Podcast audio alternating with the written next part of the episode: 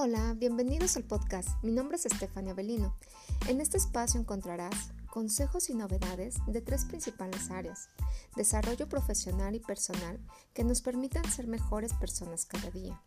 Tips de marketing para ayudarte con tu idea de negocio o emprendimiento.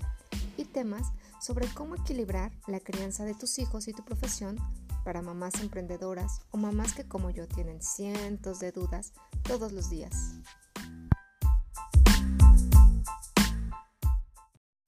Bienvenidas y bienvenidos a este nuevo capítulo. Hoy hablaremos de cómo planificar tu 2021. Y es que hoy me encuentro especialmente motivada ya que a dos días de que se termine enero sigo reformulando mi plan de éxito para este 2021. Y te pregunto, ¿tú ya te cuestionaste cuáles serán tus metas para este año? Si no es así, te invito a que escuches este podcast hasta el final, ya que hablaré de tips y consejos para ayudarte a planificar tus próximos proyectos y conseguir con éxito tus objetivos, tanto personales como profesionales. Y si eres de los que ya tiene todo planeado para este año, estoy segura que lo que escucharás te ayudará a tener mejores resultados. Hoy te invito a que no dejes pasar un día más y definas lo que deseas alcanzar en las diferentes áreas de tu vida para este año que apenas va comenzando.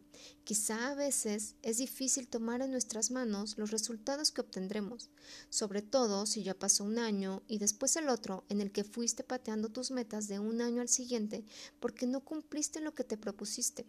Sin embargo, Estoy segura que este año será diferente, porque por lo menos te has detenido a escuchar este podcast y eso es un gran avance. Así que enlisté para ti y con mucho cariño algunos consejos. Número 1. Analiza tu 2020. Definitivamente el 2020 ha sido para todos un año diferente, sorpresivo, inesperado y revolucionario. Será necesario que tomes una foto al año pasado, por decirle de alguna manera, y que te hagas las siguientes preguntas. ¿Qué salió bien? ¿Qué aprendí? ¿Qué objetivos no cumplí? ¿Y qué falta por resolver? Estos cuestionamientos te ayudarán a identificar el punto de partida del que estás arrancando, donde practicar la aceptación y el don del agradecimiento, aún por aquellas cosas que hayan salido mal, por lo que no hayas concluido, es crucial para dejar atrás el pasado y arrancar un nuevo año con más fuerza e ilusión. Número 2. Encuentra tu propósito en la vida. Definitivamente todos estamos aquí para algo y ese algo es ser felices. Así de simple. Y nuestra tarea es descubrirlo. Generalmente las cosas que te hacen sentir una felicidad plena son las que están alineadas con tu propósito de vida, y tenerlo claro te ayudará a visualizarte a corto, mediano y largo plazo.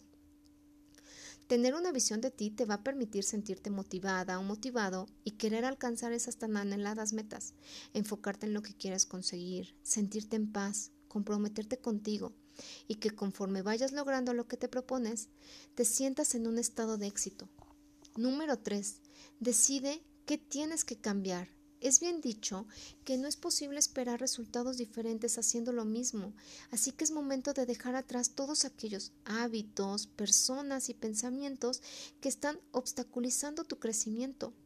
En este punto es necesario sincerarnos con nosotros mismos para lograr identificar qué cosas sí podemos cambiar y qué otros factores son externos y simplemente debemos aceptar y sacarles el mejor provecho.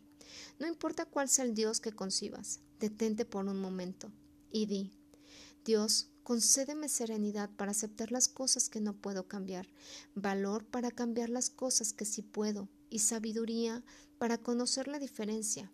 Esto te ayudará a soltar el control de lo que no está en tus manos y tomar las riendas de aquello que sí puedes mejorar. Número 4. Establece los resultados que quieres alcanzar. Define el resultado que quieres conseguir que te hará sentir en paz contigo mismo. Lo que tienes que hacer es preguntarte, ¿qué es lo que realmente deseo lograr sin querer demostrar nada a nadie? ¿Cómo sabré que estoy logrando mis metas? Es importante trazarte resultados trimestrales que puedas ir monitoreando y midiendo. Sé realista contigo para no caer de pronto en la frustración. Celebra los pequeños logros que vayas alcanzando. Incluso piensa cómo festejarás cuando por fin hayas logrado tu objetivo.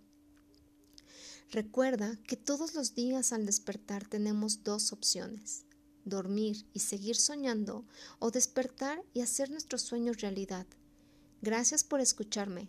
No olvides darle like a mis redes sociales para seguir en contacto. Y si crees que algo de lo que escuchaste le pueda servir a alguien más, te invito a compartirlo con esa persona que se te vino a la mente. Nos vemos muy pronto y te mando un beso. Chao.